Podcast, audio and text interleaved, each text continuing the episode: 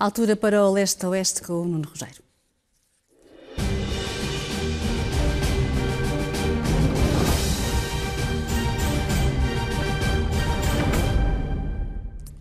Olá, Nuno, Olá. boa tarde. E vamos começar pelas principais movimentações no terreno, nesta altura, uma altura em que a Rússia disse que se ia concentrar no Donbass. Uhum. Nós temos feito isso todas as semanas, mostrar um mapa para tentar atualizar as coisas e o mapa que vou mostrar hoje é este.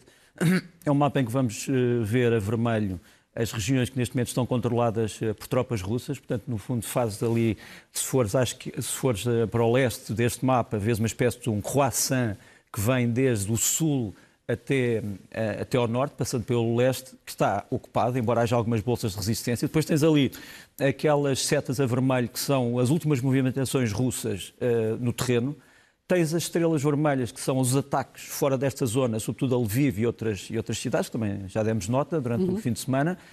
E depois a azul, que é importante, é a famosa contraofensiva um, Nova Nádia, que é o, a nova esperança dos ucranianos, que foi uma contraofensiva para tentar libertar Kiev, uh, ou Kiev, para tentar libertar Kharkiv, para tentar libertar Mariupol, que é a tarefa mais complicada, se não impossível, e para tentar libertar a zona no fundo costeira para, para que Odessa não seja atacada. O que nós ouvimos ontem foi da parte dos uh, responsáveis russos, responsáveis militares e políticos, que existe neste momento aquela linha que nos aparece ali a preto, que seria o fim da primeira fase. Ou seja, no princípio, a Rússia disse que se tratava de libertar o Donbass. Depois disse que não era só isso, era libertar o Donbass, desnazificar a Ucrânia, desarmar a Ucrânia e destruir os grandes centros militares ucranianos. Agora diz que afinal é outra vez então, só o Donbass. Vês isso como um recuo? Eu não, não posso interpretar, quer dizer, o que, o que eu estou a dizer é que no terreno Aquilo que nós estamos a ver é que realmente há um reforço das posições russas naquela linha preta, que são as duas regiões de Donbass. Agora deixa-me explicar que eh, as regiões de Donbass, Donetsk e Luhansk, estavam ocupadas em cerca de 50%. Digamos que os russos, no princípio da guerra, tinham 50% desse território. Agora têm cerca de 90% do território de Luhansk e cerca de 57% do território de, Donetsk, incluindo Mariupol. Uhum. O que quer dizer que avançaram muito na zona de Luhansk, mas avançaram muito pouco na zona de Donetsk. Porquê? Porque em Donetsk é uma zona altamente fortificada dos ucranianos, que os ucranianos tinham construído ali uma espécie de uma linha Maginot que impediam o avanço russo. E tem ali muitas tropas. Quer dizer, um, por isso faz algum sentido que se diga que uma das estratégias, eh, uma das táticas russas é de tentar cercar essas forças ucranianas no Donbass para, pelo menos, consolidar essa zona. E depois disso, a, Rússia pode dizer: acabamos a operação, ganhámos, destruímos as forças nazis e ficamos com o Donbass. Mas se o objetivo era só o Donbass, porquê aquele alastrar para o, para o lado ocidental? Porque, porque eu acho que houve uma altura em que os políticos. Agora é uma intervenção minha, baseada nas fontes que eu tenho tido. Toda a gente diz que os militares não estavam de acordo com esta operação. Isto foi uma operação dos serviços de segurança, sobretudo o FSB, que é a segurança interna. E que o FPSP entusiasmou-se e achou que era possível, de um momento para o outro, fazer cair grandes cidades ucranianas e, portanto, ir para além da estratégia do Donbass. Se é assim ou não, não sabemos. O que sabemos é que parecemos estar a regressar à, à estratégia inicial, uhum. ou à ideia inicial. Em termos globais, a ofensiva russa parece ter feito, apesar de tudo, poucos avanços, não é? mas no terreno a guerra continua demolidora. Continua. Eu já agora, só para dizer que em cada um dos nossos capítulos vou pôr uh, títulos que têm a ver com obras, de, obra, com obras literárias ou musicais russas, através uhum. dos tempos, desde o século XVIII até ao, até ao século XXI, uh, eh, com uma homenagem também à cultura russa, porque agora há um bocado a ideia de que o que se está a passar é a destruição da cultura russa mesmo que seja, a cultura russa é imortal. Quer dizer, e faz parte do nosso legado, pelo menos do meu legado, que eu sou extremamente russófilo na história da, cultural, quer dizer, desde a música até às artes. E, portanto, agora vou falar dos demónios desta guerra, que é a parte gráfica que temos que mostrar. E vou começar por esta fotografia, que é uma fotografia dos territórios à volta de Kiev, que são Irpin, Bucha e Ostomel, onde vês este cenário de destruição nas últimas 24 horas. Quer dizer, não é uma destruição ocasional, é uma destruição enorme são os combates mais violentos desde o princípio da guerra e é uma disputa pela tentativa de libertar Kiev e de alargar o ser, alargar, a, digamos assim, o perímetro controlado pelos ucranianos. Depois ia-te mostrar uma outra fotografia que me parece também interessante. Isto é um sistema que foi capturado pelos ucranianos, chamado R330ZE, o Zitel, que é um sistema que procura empastelar comunicações, quer dizer, no fundo, intercepta comunicações e depois neutraliza essas comunicações e pode até falsificar vozes, etc. Os ucranianos estão a tentar encontrar o maior número possível destes sistemas e estão a pedir ao povo ucraniano para se identificar este tipo de sistemas para dizer às Forças Armadas para os capturar. Porque os ucranianos acham que se ganharem a guerra tecnológica podem também ganhar uh, outro tipo de avanço no terreno. Uma terceira, uma terceira imagem é a imagem, já aqui falámos, das Forças Especiais Ucranianas. Eu, em 2015, estive num país próximo da Ucrânia com um dos comandantes das Forças Especiais Ucranianas que me dizia o seguinte: Nós não temos dinheiro. Nós fazemos crowdfunding, fazemos, fazemos peditórios, fazemos tómbolas para conseguirmos arranjar dinheiro para as Forças Especiais. Neste momento, elas estão extremamente bem equipadas, com equipamento ocidental, mas também equipamento ucraniano, desenvolvido na Ucrânia, estas forças têm sido responsáveis por muitos dos avanços no terreno que nós não vemos nas primeiras páginas, vemos só as consequências, mas que para mim são decisivas naquilo que se tem passado. E depois vou-te mostrar três vídeos, ou vou, vou mostrar aos espectadores três vídeos. O primeiro é um vídeo de uma derrota ucraniana perto de Kiev. Algumas dezenas, se não centenas de soldados ucranianos foram apanhados numa emboscada e foram feitos prisioneiros. Tem-os aqui uh, alinhados, com um ar triste, obviamente. E, no fundo estavam a defender a sua terra e ficaram prisioneiros na sua própria terra. Depois o reverso da medalha, a captura de alegados elementos das Forças Armadas russas, das Forças Especiais, em Kharkiv. Uh, teriam sido apanhados numa missão de sabotagem que falhou. Portanto, os russos têm prisioneiros, os ucranianos têm prisioneiros. Uma terceira, um terceiro vídeo, que é o tal vídeo da resistência popular que falávamos aqui há bocadinho. Isto chama-se, esta terra chama-se Slavutich, é uma terra perto de Chernihiv, uhum. e esta gente consegue fazer recuar uma coluna de blindados. Quer dizer, há uma coluna de blindados que tenta entrar na cidade e que tem que retirar por causa da força, digamos assim, do povo. Muito bem. A equipa do Procurador do Tribunal Penal Internacional continua a trabalhar na Ucrânia. Exato. Uh, que não é reconhecido nem pela Rússia nem pelos não. Estados Unidos. Uh, que consequências é que terá este, este processo neste o, tribunal? Apesar de não haver reconhecimento por parte da Rússia, dos Estados Unidos e de outros países, o Tribunal diz que tem jurisdição sobre estes casos, uhum. casos que eles alegam poder ser casos de genocídio. E tem realmente uma equipa, como tu disseste, algumas dezenas de pessoas, não vamos aqui dizer quantas, mas que já estão em várias cidades ucranianas a verificar testemunhos, a tirar fotografias, a ver vídeos, uhum. a, infelizmente a visitar morgues e descobriram para já que há realmente um ataque organizado a várias estruturas civis. Tens aqui um pequeno resumo deste inquérito. Ali à esquerda uh, temos incerto uma, uma, uma, série de estruturas em Kiev. Depois tens ali no meio uh, e embaixo vários centros comerciais que têm sido destruídos em várias cidades. Falou-se muito do centro comercial de, de Kiev, mas em várias cidades os centros comerciais são os primeiros alvos. Tens ali a famosa casa, alegadamente, o Ernest Hemingway, e que celebrava o Ernest Hemingway numa das grandes cidades ucranianas. Tens o estádio de futebol de Cherniv, que acaba de ser destruído nesta semana, nas últimas semanas. Portanto, eh, não há dúvidas que há alvos civis. Saber se estes alvos civis têm alguma justificação ou não é outra questão. O mais tem chocante, alvos militares por trás ou não, não é? O mais chocante para nós é esta outra imagem que temos falado, como tu sabes, que é o, a história do teatro, teatro. de Mariupol.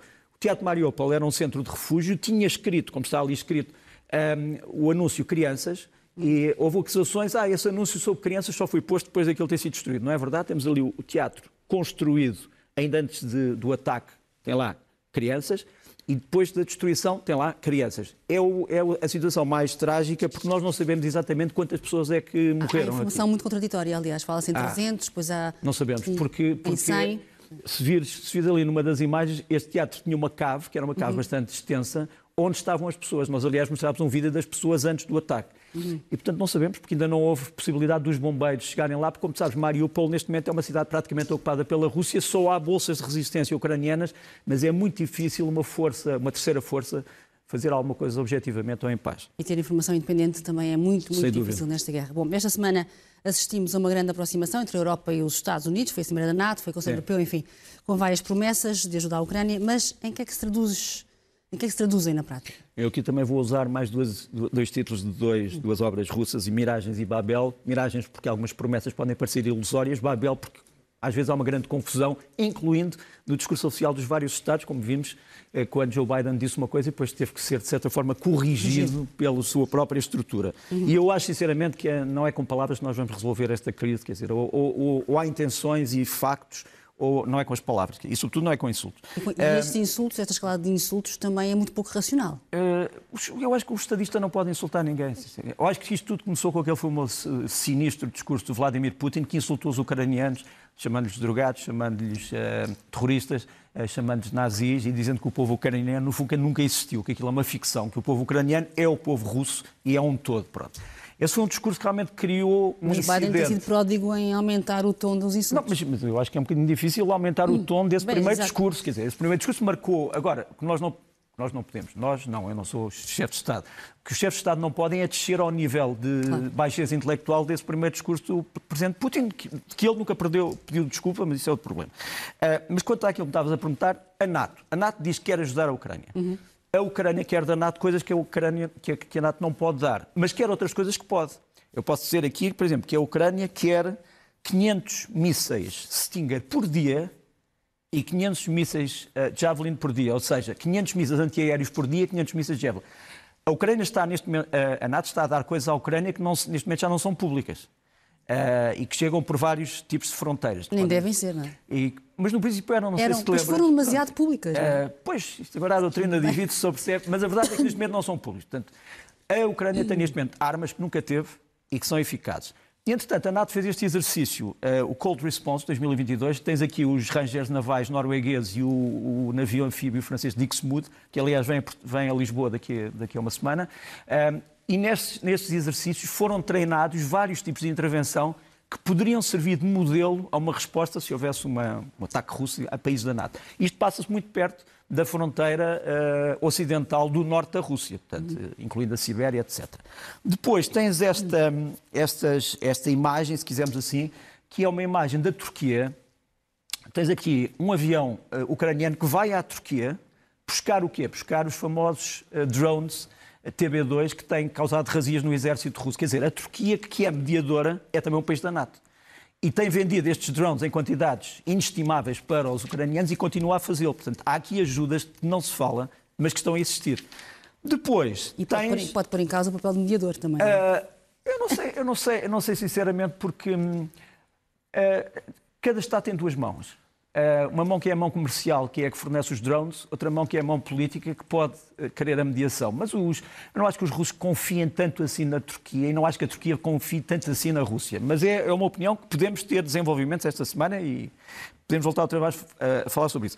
Agora, na ONU, na ONU repetiu-se o voto, quer dizer, o, aquele voto inicial em que a Rússia se viu totalmente uh, isolada, repetiu-se, curiosamente, perto desse voto, o o Sr. Lavrov, o Ministro dos Estrangeiros russo, ainda Ministro dos Estrangeiros russo, depois um dia destes vamos explicar porque é que eu digo ainda, uh, disse não estamos isolados, nem nos queremos isolar, mas a verdade é que estiveram isolados. Quer dizer, o Bloco Socialista não votou pela Rússia, o Bloco dos Não Alinhados não votou pela Rússia, nem sequer votou pela Rússia o conjunto de países que sucederam à União Soviética, incluindo países como o Cazaquistão, como o Uzbequistão, o Tajiquistão.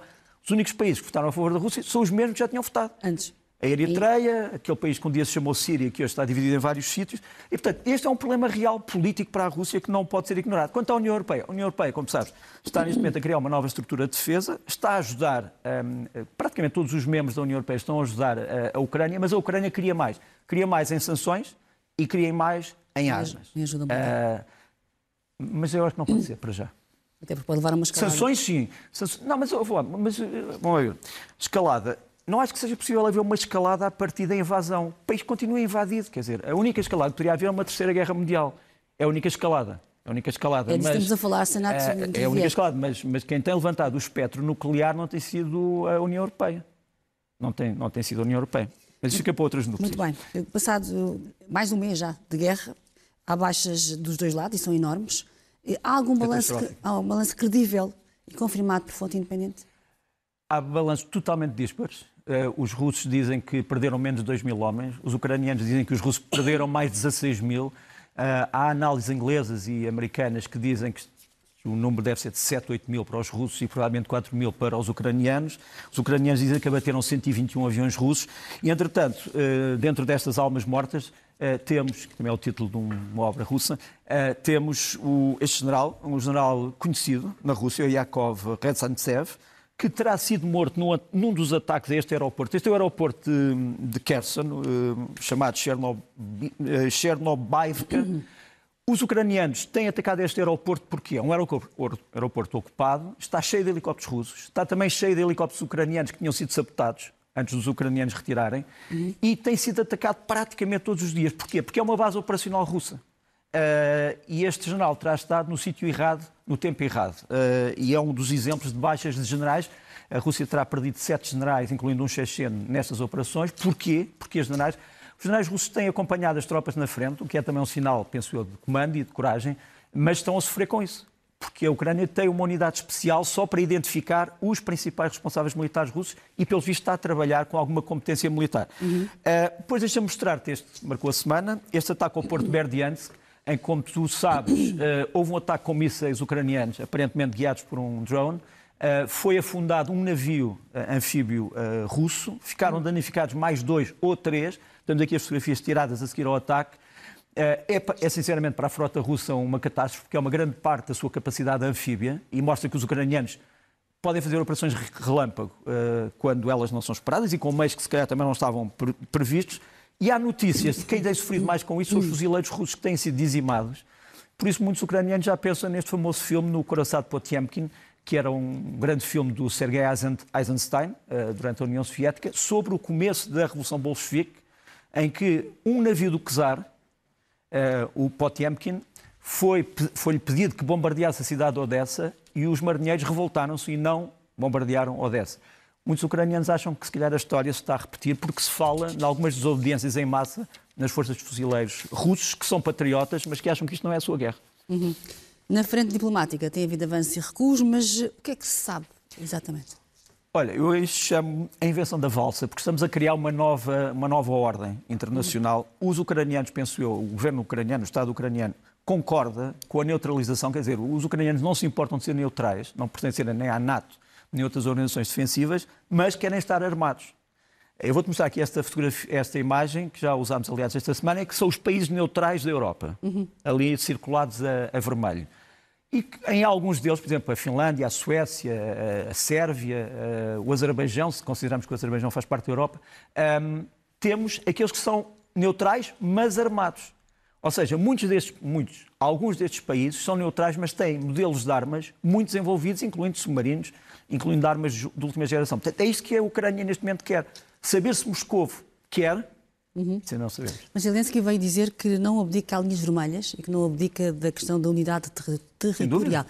Isto quer dizer que se a Rússia quer mesmo o Donbass, temos aqui mas, mas, mas, o, o, mas o Zelensky, eh, se olharmos para os discursos que ele fez durante a semana ou durante as últimas duas semanas, ele diz isso. Isto foi ontem, Julio. Não, ele diz isso, que não, viola, que não abdica da capacidade da, da soberania territorial, mas também já disse e disse antes, que pode haver um acordo político para o Donbass e para a Crimeia, uhum. selado por um referendo, mas que essa é uma questão que só se pode resolver depois de acabar a ocupação, depois de acabar a invasão. Bem. Ninguém sabe quando é que esta guerra vai acabar, mas uma coisa é certa, uh, nada será como antes, nem na política, nem na economia, nem na geopolítica, enfim. Eu acho que não. Uh, e voltamos à guerra e paz. O que é que será o pós-guerra? se esta guerra acabar e quando é esta guerra acabar. Para já deixa-me trazer duas personagens. Uh, Gerhard Schröder, que foi, como sabes, primeiro-ministro alemão eh, e que é considerado um grande amigo da Rússia, trabalhou em grandes empresas russas, incluindo na Gazprom. Gazprom é muito amigo do Vladimir Putin. E tens ali, tem, tem ali à direita e tens à esquerda um dos líderes, um dos porque o, o Partido Social Democrata Alemão tem dois líderes. Este é o líder, é o Lars Klingbeil. Os dois pronunciaram-se esta semana sobre esta guerra. Guerra Rochoda, para surpresa dos russos, condenou totalmente a invasão, embora tenha dito que o Ocidente não tem negociado com a Rússia convenientemente as condições de segurança na Europa. Mas condenou sem reservas esta, o, o, que se calhar não era previsto pelos russos. Uhum. O líder do SPD disse que nada será como de antes, como, como, como tu referiste, ou seja, que mesmo que esta guerra acabe já, que vai haver problemas de responsabilização política, problemas de responsabilização económica e que a Europa já não está disposta a tolerar uh, manobras ilegais por parte de algumas pessoas dentro do Kremlin ou do Kremlin como instituição. Já agora, deixa-me Até porque a Alemanha foi a grande responsável pela dependência energética da Europa nestes... Assim, é acusado, é evidente. É evidente que a Alemanha tem as suas razões. Porque não, não te esqueças que, em relação à dependência energética, o, os governos geralmente lidam com duas coisas: com quem fornece a energia e com o preço da energia. Claro, e era mais barato. Uh, o gás russo é mais barato e melhor. Uh, vá, as decisões políticas dos Estados são também riscos. São opções e riscos. E esta foi realmente uma opção arriscada que resultou durante algum tempo, mas se calhar não teve em conta os objetivos políticos do fornecedor do gás.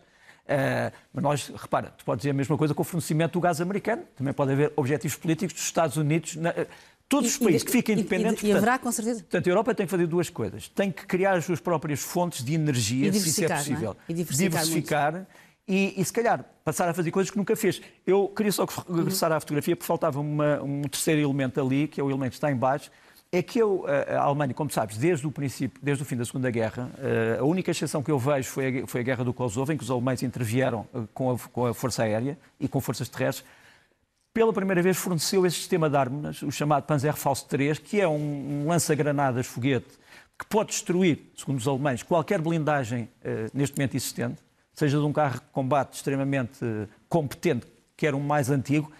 E estas armas têm feito a diferença no terreno. Imagina quem é que diria a Ucrânia a destruir uh, tanques russos ou carros de combate russos com uma arma alemã. Uhum. Bom, e isso entramos em Portugal e que desafios... Ah, mas deixa, ah. desculpa lá, esqueci-me esqueci duas coisas. Esta conversa são como as são como as cerejas e às vezes ficam algumas cerejas de parte. dizer. Olha, esta é, um, é, uma imagem simbólica. Eu passei várias horas neste sítio. Este é, o, é a sala de estudo Karl Marx, na Universidade da Flórida, ou da Florida, se quisermos. Uh, e a Universidade da Florida, dos Estados Unidos, retirou a imagem do Karl Marx e deixou de chamar isto de Karl Marx por causa da invasão da Ucrânia. Quer dizer, Uh, ninguém vai acusar a Rússia de ser hoje uma potência marxista, mas, no entanto, o Karl Marx também pega, também paga, paga, paga. também uhum. paga uh, eu ia dizer peca, mas também paga uh, pelo que está a passar, o que é uma, uma ironia do destino. Ninguém esperaria isto. E, por fim, como sabes, temos falado muito da dependência alimentar de vários países do terceiro mundo, da África sobretudo, uhum. da Rússia, mas eles também dependem muito da Ucrânia. Tens aqui fornecimentos de cereais a vários países africanos, a vermelho fornecimento russo, que é esmagador, mas também o fornecimento ucraniano. Por exemplo, na, na Somália, o grande fornecimento é fornecimento ucraniano. E noutros países também uh, da, da, África. Eu achei que era muito interessante trazer este quadro uhum. para te dizer que a devastação da agricultura nos dois países, mas sobretudo na Ucrânia, que era o grande celeiro da Europa, vai provocar realmente, vai ter consequências graves em todos estes países que esperavam uh, pelo pão nosso cada dia. E é um problema também que a Europa e Portugal vai ter que enfrentar. Sim, mas, mas repara, os problemas também são boas oportunidades para as pessoas mudarem de vida e uma das coisas que pode acontecer é os países da Europa passarem a pensar na sua agricultura de uma maneira diferente, diferente claro. passarem a apostar outra vez na sua agricultura. Mas quando falávamos de desafios para Portugal, eh, para além da questão de energética, este é também um, um problema. É, eu, eu chamei isto Na Estrada para Nós, que é outro nome de outro romance, um, e que tem a ver com o nosso novo governo. Muito bem, não vou aqui fazer nenhuma análise sobre o novo governo, acho que há coisas uh, originais e há coisas boas neste novo governo. Há quem diga que as originais não são boas e que as boas não são originais, mas isso é uma discussão onde eu não, não vou entrar, até porque não tenho tempo para isso. Mas, uh, só para te salientar alguns dos desafios que eu vejo para estas pastas do governo no quadro do pós-guerra. Uhum. Primeiro-Ministro e Europa. Como sabes, são neste momento, estão enquadrados. Um, eu diria dois grandes problemas, ou dois, dois grandes desafios. A tal questão da independência energética. Uhum e a questão dos projetos que vêm aí pós-guerra. Vai haver novos projetos, nós tivemos projetos pós-Covid, vamos ter projetos pós-guerra, e eu penso que vai ser o, o Primeiro-Ministro que vai ter que os decidir e negociar.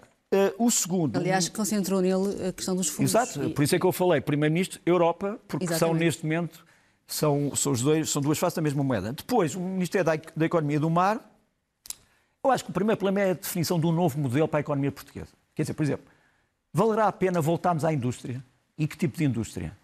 Os serviços terão ainda o mesmo tipo de, de, dimensão? A agricultura, vamos falar depois, mas a agricultura do ponto de vista económico, importações e exportações. E depois, hum, modernização das empresas. As empresas portuguesas que se têm modernizado vão precisar também do Estado para as ajudarem a modernizar numa nova fase. Uh, como este Ministério também tem um mar, plataforma continental, quer dizer, Portugal está apostado um, na, na, no alargamento uh, do controle, digamos, científico e tecnológico da plataforma continental e será um grande desafio também. A defesa, a defesa para mim é um dos ministérios capitais, como se deve entender.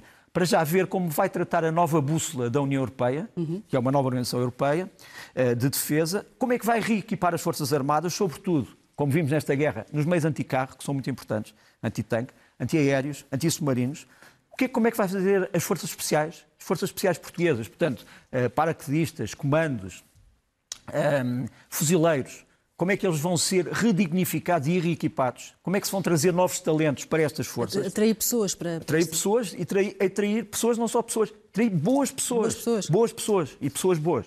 Pessoas boas. Peço desculpa, estamos hoje os dois estamos atacados. Os dois com problemas uh, de alergias. Depois, o dissuasor, que é essencialmente os nossos submarinos e os nossos F-16 com mísseis para além do alcance visual, têm que ser mantidos, obviamente. O dissuasor é muito importante para impedir que alguém pense que quer atacar um país. Por isso é que a dissuasão é importante. As carreiras, Quer dizer, aquela história dos congelamentos de carreiras, aquela história da não retroatividade, uh, pessoas que são nomeadas e que são uh, nomeadas para cargos, mas só recebem, no fundo, essa nomeação um ano depois, não, não podemos continuar com isso, é absurdo. E depois a chamada conjunção de forças, ou seja, as forças portuguesas vão ter que estar conjuntas, não podem agir uma para cada lado. No maio, Ministério da Administração Interna, os vistos, gold, sem dúvida. Uhum. Como é que vamos encarar a questão dos vistos gold? O problema da lei da nacionalidade, como sabes, vai ser revista. Depois, uma coisa muito importante, a cooperação entre forças de segurança, GNR, PSP e a cooperação com outras forças de outros países vai ser essencial no futuro uh, a brevíssimo trecho. Uhum. Na Justiça, mais uma vez para a Polícia Judiciária, e uma questão importante que ainda não vejo resolvida, que é a transferência de competências do CEF para a Polícia Judiciária, sobretudo os bancos de dados. Na agricultura, já falei aqui na semana passada, Portugal precisa de um grande projeto, é, por causa da seca. Um grande projeto entre Portugal, Espanha, Israel e os países árabes no que toca a um novo modelo da água. Eu falo de Israel e os países árabes, já tínhamos falado aqui na semana passada, porque são aqueles que neste momento têm grande tecnologia de transformação do deserto em água. Uh, e era muito importante que, a muito curto prazo, pudéssemos ter uma grande conferência internacional que lançasse este projeto. E para ajudar a resolver os problemas da seca. Bom, e esta guerra na Europa tem centrado as atenções todas, mas, mas há outros conflitos há outros, no mundo. Infelizmente é? também guerras. Exatamente. Uh, uma que tem a ver com a, a possível impunidade da pessoa que mostra mais força, como diziam os americanos, might is right, quer dizer, aquele que tem mais força acaba por ser o direito, e as pessoas lembraram-se disso com o lançamento, com alguma espectacularidade, deste míssil balístico uh, intercontinental norte-coreano. Uh, este lançamento para alguns foi cómico, porque no fundo vais ver as pessoas a lançarem aos gritos, um, eh, e isto é anunciado com, como um grande triunfo. Nós não sabemos se este míssil tem realmente o alcance de 15 mil quilómetros. Há quem diga que não, uh, mas seja como for, isto aconteceu e preocupa muitas pessoas. Depois, este ataque uh, a uma das principais empresas de petróleo da Arábia Saudita, a Aramco, pelos tais rebeldes Houthis do Iémen, de quem tínhamos, tínhamos vindo a falar, com um míssil tático. Uh, a Arábia Saudita é, um, é também uma parte desta questão, porque se deixar de haver petróleo russo nos mercados internacionais, a Arábia Saudita é um dos países que vai claro. ter que uh, fornecer esse petróleo. Embora a OPEP já disse que não está disponível para fornecer mais. Mas a OPEP, sabes que a OPEP os preços faz... altos faz, fazem-lhe jeito, Há um é? amigo meu na OPEP que diz as seleções da OPEP são sempre feitas, primeiro, sob condição e segundo, a curtíssimo prazo. E, portanto, são revisíveis. Muito bem. Vamos então aos... Aos livros. Aos livros da semana. Olha, uh, um livro que agora vem a propósito é um Atlas da Guerra Fria, esta coleção de datas tem sido muito útil para estudantes, sobretudo, eh, da Sabine Dolin e de outros, eh, de outros autores. Depois, sobre a Coreia do Norte, é um livro que eu acho que devia ser traduzido em português, The Armed Forces of North Korea, On the Path to Songun, no caminho da Songun. Songun é a doutrina norte-coreana que diz o exército primeiro, ou os militares primeiro. É um livro muito bem feito pelo, por dois autores de, penso, de origem holandesa, o uh, Mitseri e o Just Oljemans. Depois, um terceiro livro é um romance, é um romance do antigo espião da CIA em Damasco, que conta uma história que é a sua própria história, mas romanceada, Estação de Damasco, do David McCloskey, acaba de ser uh, lançado. E depois um grande livro para mim, do António Quer, que foi correspondente da Lusa durante muito tempo em, em, em Beijing, em Pequim, durante uhum. 19 anos, eu acho que ele viveu lá 19 anos, Os Retornados de Xangai, que é sobre os portugueses do Oriente, um livro que vale a pena ler. Muito bem. Filmes, vamos aos filmes da semana. Olha, dois filmes. Um de uma grande realizadora ucraniana da novíssima geração, a Daria Onishenko, chama-se Esquecido, uh, e que tem a ver com aquela parte do Donbass. Isto é do ponto de vista ucraniano, quer dizer, o que é que acontece às pessoas que queriam falar ucraniano e que não podem falar ucraniano no Donbass? O que é que acontece às pessoas que gostavam de ter uma bandeira ucraniana na sua porta e deixaram de poder ter? Uh, isto é uma professora que ensinava ucraniano, passou a ter que ensinar russo, são duas línguas que têm muitos pontos de contacto, mas têm muitas diferenças, incluindo o alfabeto cirílico, que é diferente do russo, o cirílico russo e o cirílico ucraniano. É um filme que estreia para a semana em todo o país, eu acho que vale a pena. Esquecido. Uhum. E tenho um segundo. Este é mais perturbante. O segundo, uh, em vários sentidos, não é um filme para crianças. Uh, é com a Naomi Rapace, que aparece aqui, que eu gosto muito. É do Valdemar Johansson. É um filme sobre uma Escandinávia um bocadinho rude, surrealista, sobre uma criatura que aparece, chama-se Cordeiro. Uhum. E a questão é: esta criatura é humana, não é humana? que é que uma família que não tem filhos faz em relação a esta criatura, o que é que se desenvolve em torno deste problema. É um hum. filme muito intenso, surpreendente também, eh, como disse, não é para crianças. Muito bem. Sugestões da semana. Olha, primeiro um grupo, primeiro um grupo português de música eletrónica do Pedro Jordão, chamam-se Inca e lançam um CD agora chamado E.T. Rides a DeLorean, ou seja, o extraterrestre conduz um carro DeLorean. Vamos ouvir um bocadinho. Uhum.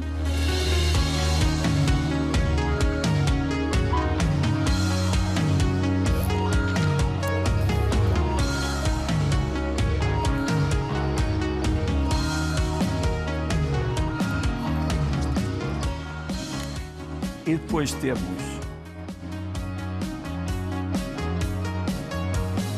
depois temos num registro totalmente diferente, obviamente, o Mário Lajinha, neste caso Mário Lajinha Trio, uhum. contrabaixo, bateria e piano, um grande piano, grande bateria, contrabaixo, é, chama-se Jangada, é um CD que acaba de ser lançado. Vamos ouvir um bocadinho.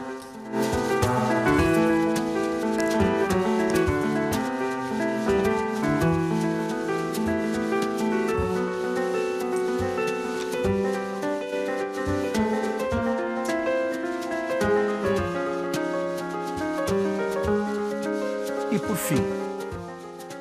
por fim, enfim, temos trazido alguns apontamentos da Ucrânia. Acho que a música pode salvar o mundo. Eu acredito nisso, mas pronto. É um cântico nas ruínas, um grande violoncelista ucraniano no meio de uma cidade em ruínas de Kharkiv. Imagens que passaram nas televisões estes dias. E é um momento bastante comovente.